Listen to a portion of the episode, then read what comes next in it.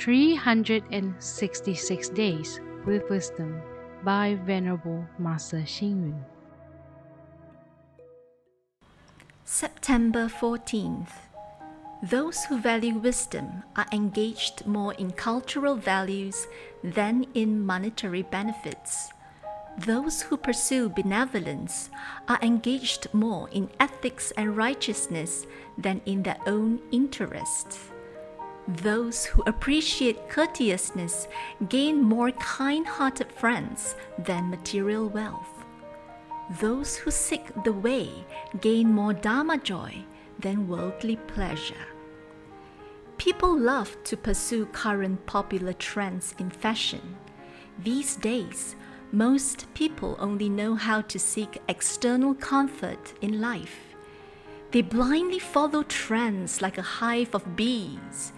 They spend very little time pondering over issues of right and wrong or gain and loss.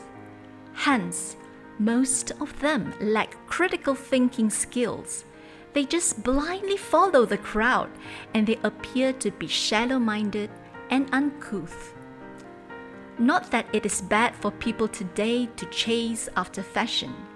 However, if they forget their legitimate objectives, lose their individuality, and become obsessed by pursuing fashion, then it is disastrous. In the old days, saints and sages refused to curry favor or compromise their principles.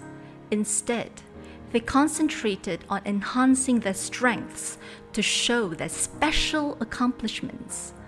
Finally, they were able to leave their mark in the annals of history.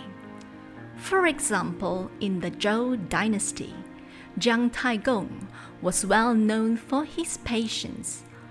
While waiting for his appointment as an official in the court, he fished in the river Wei using a line without a hook or bait.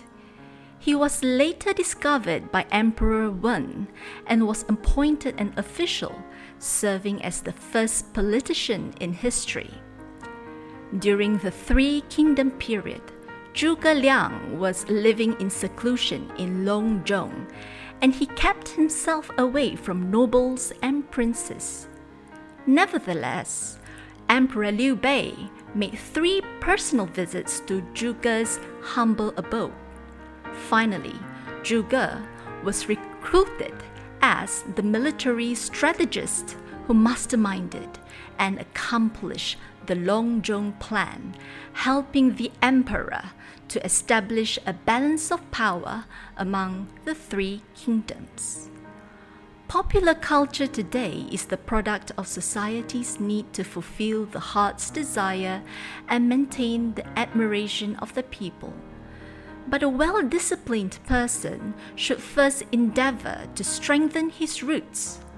Once the roots are established, the way to cultivation naturally grows. Why would you follow the footsteps of shallow minded people in the mindless pursuit of current fashion? Read, reflect, and act. One who is pursuing current fashion should not forget that legitimate objectives in life and lose their individuality.